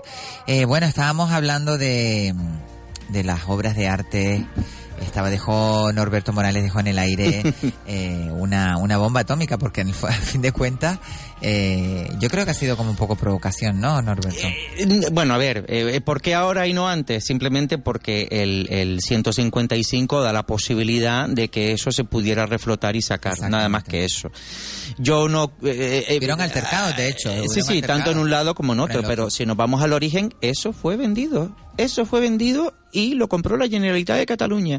Y se vendió por las monjitas del monasterio, lo vendieron en 66 millones de ¿En pesetas. qué año fue cuando lo vendieron? Uy, pues hace ya unos cuantos, no, no me acuerdo exactamente los años, pero hace unos cuantos. Eh, pregunta, me preguntaste, No, no, pásame no, pa- eh, no, no, no, porque a lo mejor fue hace dos siglos y... no, no, no, no, no, no, no hace mucho, no hace mucho. Hace poquito. 20, 30 años, 25, Nada. 30 años, una cosa que así. se lleve en la mitad del convento. Pero me, me, me resulta curioso eh, todo lo que hay alrededor de eso, de que ahora las obras están en mal estado, Sí, de que falta una. Me dice, yo te Lo digo... que, s- lo que sí es verdad es que las sentencias que han habido, algunas han anulado las Ellos van a- ventas. de todas maneras, ellos van a Y han recurrir, van a recurrir al Sí, sí, sí. Han- pero se ha considerado que esa venta es nula, ¿eh? Eso es verdad. Y ya estaba considerada nula esa venta. No se consideraba eh, Legal. eso. Sí, más, no sé si no sé si legal es el nombre, pero eh, que, que esa que esa venta no no no no se podía tomar como como como tal por ser patrimonio de, de- del Estado. No sé exactamente. Ahí ahí ya me pierdo en, en, en, en, las tripas de, de- de- de la legalidad. Pero sí es verdad que me llama muchísimo la atención el follón que se ha armado, que seguramente, seguramente, es verdad que cuando ves a la gente mayor eh, y ves a la gente de Sigena llorando y tal y cual, yo digo, bueno, habrá algún sentimiento seguramente de tener sus cositas, sobre todo por esta gente mayor y tal y cual. Pero cuando ves a gente tirada en el suelo en, en Lleida, que tú dices, si, si seguramente ni habrás ido nunca. A ver verlo". esa obra de arte. Pero, pero, pero, pero este, show... eh, A todo el populismo ya ahí hmm. A mí me Eh, llamó, disculpa, a mí me llamó la atención ayer una imagen que vi en televisión sobre este tema, eh, como había un grupo de personas abrazándose entre ellas, con júbilo y demás, porque bueno, las obras, eh, la policía, cuando hay cosas muchísimo más importantes en Cataluña ahora mismo que eso, pero bueno, cada uno tiene sus creencias y, su, y yo las respeto. Pero me llamó muchísimo la atención el hecho de que yo vi a la policía por un lado, a estas personas en júbilo por otro, y justamente el cámara sin darse cuenta, yo creo que si mm, eh, tuviera la oportunidad de escucharnos o que alguien se lo hiciera saber, eh, fue eh, en las noticias de cuatro, mm, si el cámara mm, tiene el objetivo de y, y puede volver atrás, verá como detrás de ese júbilo de gente hay como dos o tres personas sentadas en el suelo pidiendo. ¿Vale? O sea, eh, es ahí la ironía, es ahí la ironía de la vida y de lo que unos proclaman eh, que son Exactamente. bienes materiales que para alguien no tienen ningún tipo de valor, para alguien persona- es una riqueza tremenda y otras personas justo detrás, sentados ejerciendo la mendicidad. hmm. O sea, yo me quedé tan impactada ironía, que dije, madre mía, cómo está el patio. Bueno, y, y es verdad, y tienes toda la razón. ¿Y qué les parece que las navidades eh, están ahí a la vuelta de la esquina? ¿Cómo, cómo ven? Ay, estoy pletórica. Cansino, ¿no? Cansino, ¿no? Para las A personas mí, que hemos perdido mm, gente. A mí las navidades siempre, después que se fue mi madre, Sí. mm, me parecen tristonas. Mm, Sí, bueno. Primero porque ahora está mi Pero la vivimos en su intensidad, yo creo Pero que bueno, sí, sí es verdad que tengo la gran suerte de tener a mis hijos, a mis nietos y a mis nueras siempre todas las navidades en casa y llenan la casa de vida y de alegría, porque al fin y al cabo estábamos mi mujer y yo y, y bueno, pues la- la- hay vida, pero no cabe duda que está mi nieto y mi Se nieta. echan de menos esas vacantes, Bueno, ¿no? sí se echa mucho Sí. de menos, porque nosotros siempre de, mm, cuando éramos mm, muchachillos de 17, 18 años, siempre estaban mis ma- mi madre, mi madre celebraba la, al menos la- el día de Navidad, mm, día celebrábamos grande, juntos y fuese. demás, ¿no? Luego los años nuevos y eso era para irte por ahí de, de juerga, De la familia y demás. Se echa de menos, ¿no? Y ahora pues lo estamos pasando mal con mi padre, pues lógicamente te da un poco de tristeza, ¿no? Pero a mí, ¿no? además, mm, quiero decirles que me da mucha tristeza el hecho de que aquí se amplía la Navidad hasta el 6, hasta la epi- Epifanía, el 6 Y de... en todos sitios del mundo el 31 se acaba. Eh, Sí, y no, no, y uno. sobre todo me preocupa mucho porque hemos hecho de los reyes una cosa comercial.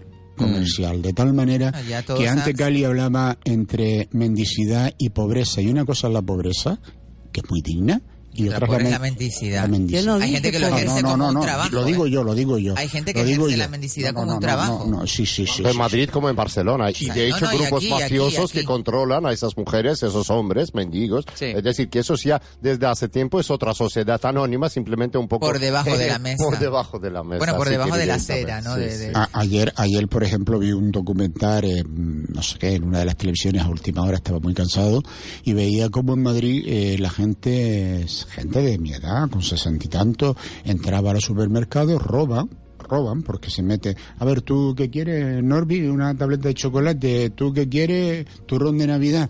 Vale, si vale tres euros yo te lo vendo a un euro, pero va y lo coge dentro, ¿no? Y cómo la gente lo compra, ¿no? Ah, a mitad de precio. Querido Antonio, desde años 90 que llegaron a este país los timadores rumanos, es una práctica muy habitual en Madrid, en Barcelona, en las grandes Sí, sí, ciudades. lo de hecho, yo fui testigo varias ocasiones cuando en la entrada o en el centro comercial, incluso dentro, cuando la gente está mirando un objeto de alto valor, pero no gran tamaño, por decir de alguna manera, teléfono, cámara, lo que sea, te acerca una persona y dice, mira, si te interesa, sal fuera que tenemos una oferta que no puedes rechazar. Sale fuera y dice, no, yo te lo saco por la mitad de precio. ¿Qué te parece? Algún que otro cae en esas redes. Sí, ¿no? sí, sí, claro que Claramente, cae. claramente, claramente. No, y, y ahora hablando de esto, que mm, recibí un mensaje, un correo de esto de, del timo de, los de las llamadas, ¿no? Sí, sí, Eh, sí, de electricistas. no, de, de África, de, de números por ahí y tal, Ah, que te de África enganchan. no, no lo sabía. Sí, sí, sí, ha sido en estos días, ¿no? Y, y bueno, que te enganchan y creo que... ¿Qué decía el, el, el email? No, simplemente que no cogiese determinados prefijos de tres o cuatro países Ya, pero porque esos yo creo que son, esos Sí, son sí, trolls, pero- esos son, ¿verdad, Norberto? Son. Sí, seguramente será... De- Igual que los mensajes en cadena y Sí. todo esto. Ah, eso los ser, mensajes en ser, cadena no. Otro timo que esta mañana por la mañana fue mm, puesto en conocimiento a todo Dios por cadena A3 Media, la sexta televisión, en concreto en el programa de señora Griso. Susana Griso. Susana Griso. Pues miren, llaman, se presentan como de una compañía de electricidad, dicen que han detectado una subida de consumo y Ah, tal sí, cual. sí, lo oí, lo oí, lo oí.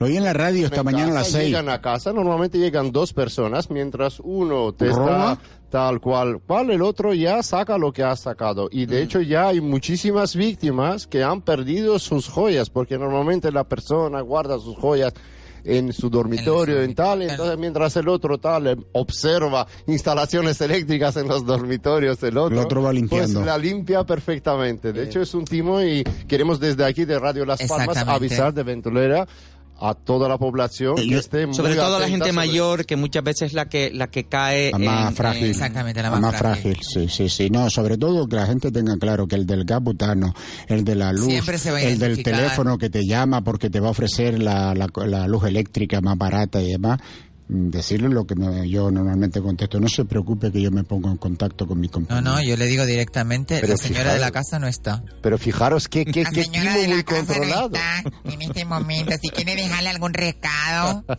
Pero queridos compañeros, fijaros qué cálculo perfecto. Lo Ah. que llaman y dicen que han detectado una subida de consumo, es decir, que te llaman preocupadas para ahorrarte dinero y que necesitan venir a casa a ver si hay algún fallo para que en la factura que el mes que viene que te vas a Que venga recibir, menos. que venga menos y decirle, la gente cae. ¿dónde está la persona que se va a negar a recibir esa ayuda? Ya. Las hay porque ya No, tipo de pero Leónidas, está la gente, la gente está tan necesitada Fíjate. que timan a los que más necesitados están. Exactamente. Porque mm, eso, eh, eh, desgraciadamente, a, a una persona de clase media, mm, mm, tú me lo dices, vamos, a mí me lo pregunta, me lo dice, mire, déjeme en paz, no, no me moleste. Eh, No sé qué, ah, sí. Me llamaban a mí por teléfono de una compañía y de esta, de estos trolls que brrr, brrr, entonces ya, ya me cabré porque te llamaba a las 9 de la noche, a las 11 de la noche, a las 3 de la tarde, a las... Sí, sí. Me- Eso me de mole- la ley de protección de datos, yo no sé Me cómo mole- pueden acceder a los datos Bueno, personales de... Bueno, yo que siempre, ahí la tengo siempre preparada, desde que recibo una llamada, lo primero que hago, le digo, muchísimas gracias por llamarme, pero ¿me puede decir de dónde ha sacado usted, de qué base de datos ha sacado usted mi número de teléfono? Y la última vez que hice esa pregunta, la chica me dijo, no, estamos haciendo llamadas aleatorias. Al azar. Y luego ella misma me explica, me dice, yo si usted se fija, cuando usted eh, descolgó el teléfono, yo le pregunté por su nombre y usted me lo dijo, por eso me estoy dirigiendo a usted en su nombre. Mm. Y yo le dije a ella, que ahí me pongo de, de- de fantasma y de entera, me pongo, me pongo, me- le dije, eres muy buena, que lo sepas, eres muy buena. Y le, de- y le dejé que me explicara, porque la tía me había respondido tan bien y encima me explicó el método como Actitud, ellos la trabajaban. actitud, lo importante que es la actitud. Le dije, ¿eh? eres buenísima, tía, cuéntame de qué va la ¿De historia. qué va la historia? A mí me llamaron hace poquito, ahora como unos meses atrás, me llamaron de la compañía eléctrica para de- darme ese tipo de, de ventajas para reducirme el consumo o para darme, y claro, me llamó una colombiana o una sudamericana y me dijo, señorita Isabel, no sé qué, le llamo porque queremos darle, y claro, yo me quedé como a cuatro piezas, yo decía, bueno, esto no me lo puedo creer, que le querían rebajarme el importe Sí, se ha, liber- de se ha liberalizado el... Entonces, mm, en determinado horario, eh, si lavo en estas horas o hago la colada o lo que sea, utilizo todo lo... Tienes tarifa plana. Tengo sí. tarifa plana y todo. Al final lo hice. Pero claro, primero me cercioré Es real, llamando, tiempo happy se llama. exacto, llamando a la compañía Unelco y... Eh, Yo eso lo Están hice eh, y, y cuando... pero ahora estoy tú trabada porque a No, pero eso, la eso a mí, digo, ahora puedo nada lavar, más que ahora me puedo sirvió, lavar. porque mi madre vive en el piso debajo de mí y yo vivo encima, entonces tenemos el mismo contador y mi hermana vive encima. Entonces, yo eso tienes, la, tienes el horario de verano, el horario de invierno y tal y cual. Y yo, claro, cuando hice eso, yo con mi madre, mamá, que no haga la una y tal. Hasta que un día me dice mi madre por el patio, y me dice, lo que me faltaba a mí, que me vaya a decir, ahora tengo que poner yo el potaje al fuego.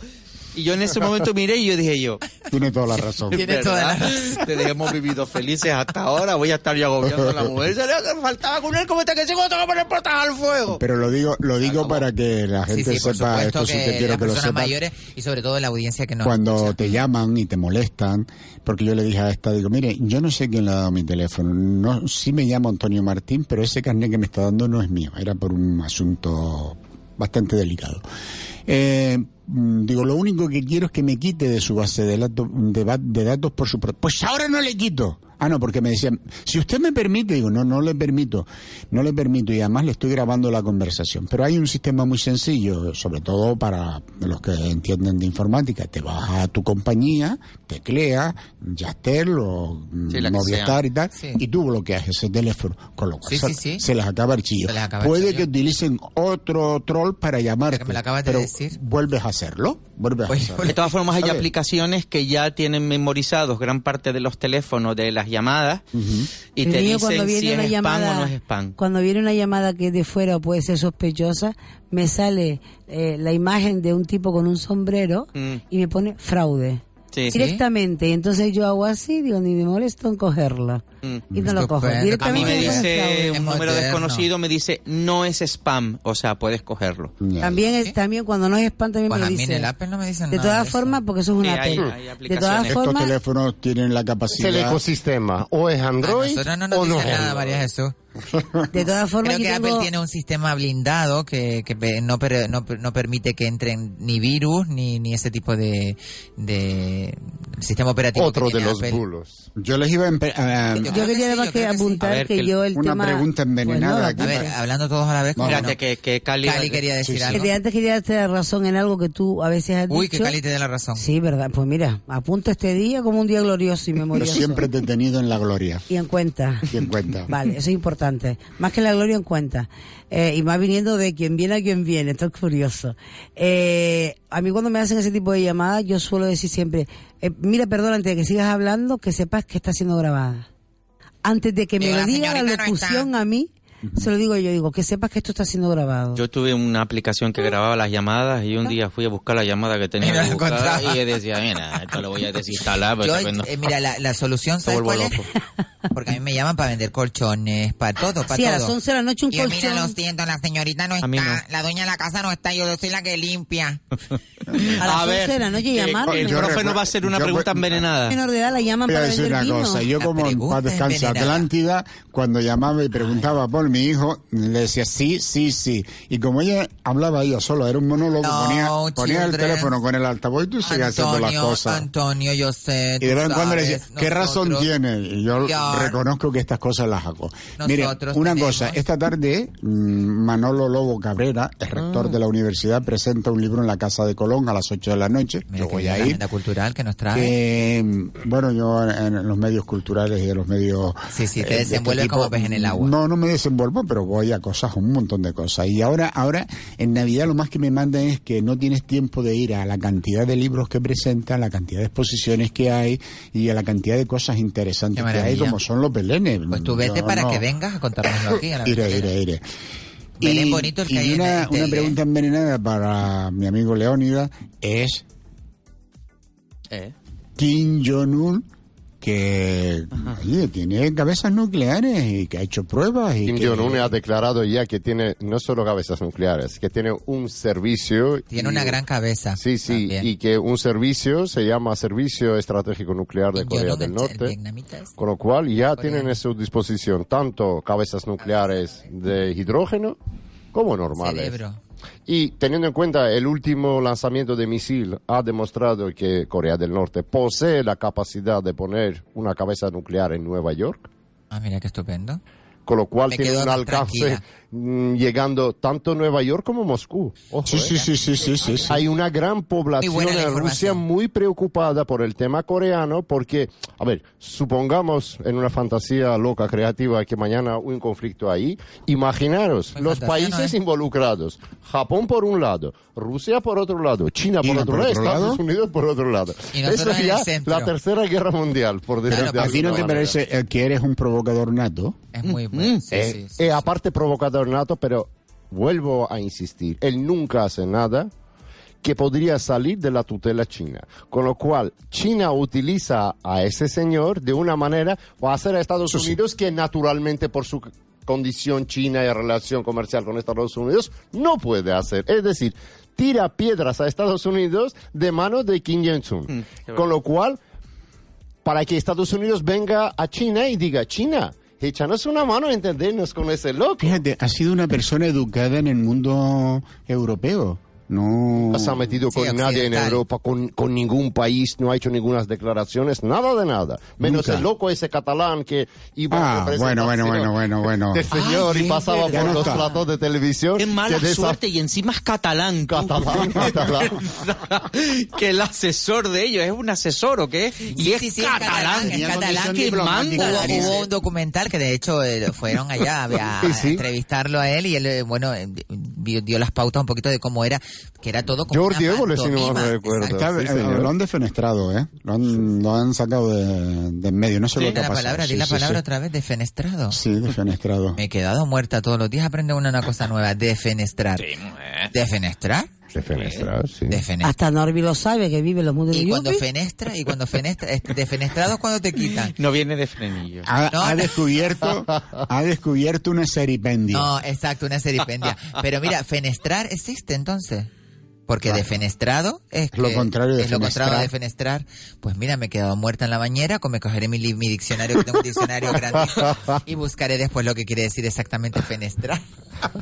En Google, ya te lo dije. No tiene nada que ver No, con yo tengo un Galicia, ¿eh? diccionario que me costó una no pasta. tiene nada que ver. Si no te descargas en el Así móvil, de grande y así de gordo. que la también. RAE tiene una aplicación gratuita para Sí, sí. descargas, que yo la tengo aquí. Sí, sí, tú eres una chica muy avanzada. Yo siempre, hombre, a ver, necesito de la palabra para Ah, en la ciencia Eso es obvio. avanzada. Y no quiero hablar como yo hablo habitualmente porque entonces ya es como si hablara extranjero para ti. Yo creo que de, Mira. los millones de palabras yo soy rubia de bote ya Oye, directamente. tonta. Me acaba de decir boba, tonta. No, y- escúchame. Y, entre lo de defenestrada y lo que me acabas de decir. Escúchame, tiene que te quiero completo. que eras chica. Escúchame, en serio ahora, bájate la RAE, Sí, la sí. aplicación, porque en un montón de No me ocasiones cabe es- nada más en el móvil ya. Si bueno, si te cabrá, eso, eso te cae porque es por cultura. La aplicación es una cul- es cultura, la de la RAE, y además Ah, tendré se te que sola. Y, y- sí, Está muy quita el bien. Snapchat. Por Dios. Mira, Yo sobre Cari, todo lo Esta utilizo para aplicación que sinónimo. nunca voy a Sinónimo. quitar del móvil ¿Cuál es es? Vivino. Vivino. Ah, de beber vino.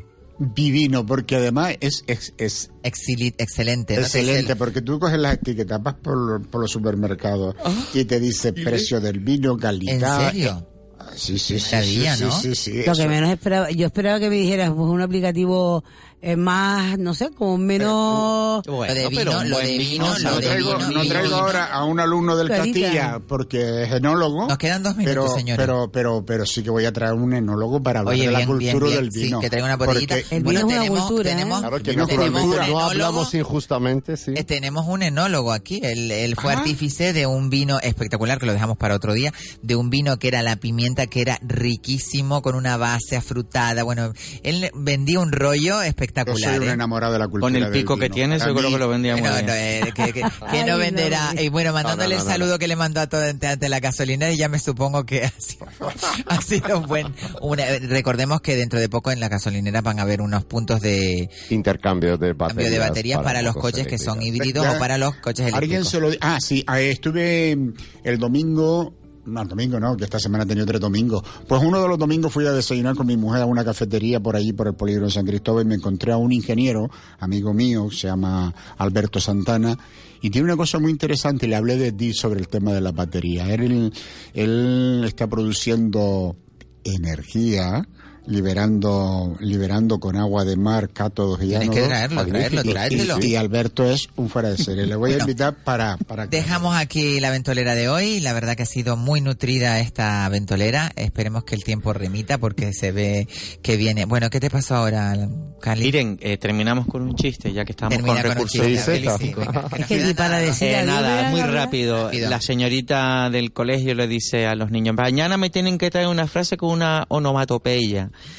Venga, Pepito, mm, esta mañana me levanté y oí que el gato hacía kikiriki. Muy bien, Pepito. Venga, Juanito. Esta mañana cuando crucé eh, la calle, el perro decía, wow, wow, muy bien, Pepito. Venga, Jaimito, tú, tú. Dice, señorita, esta mañana fui a cruzar la calle, venía un coche y dije, ay, no, matopeya. Pues aquí lo dejamos con esta sonrisa grandísima de oreja a oreja. Muchísimas gracias, Cali Padrón, nuestra escritora y lengua mordaz y compositora.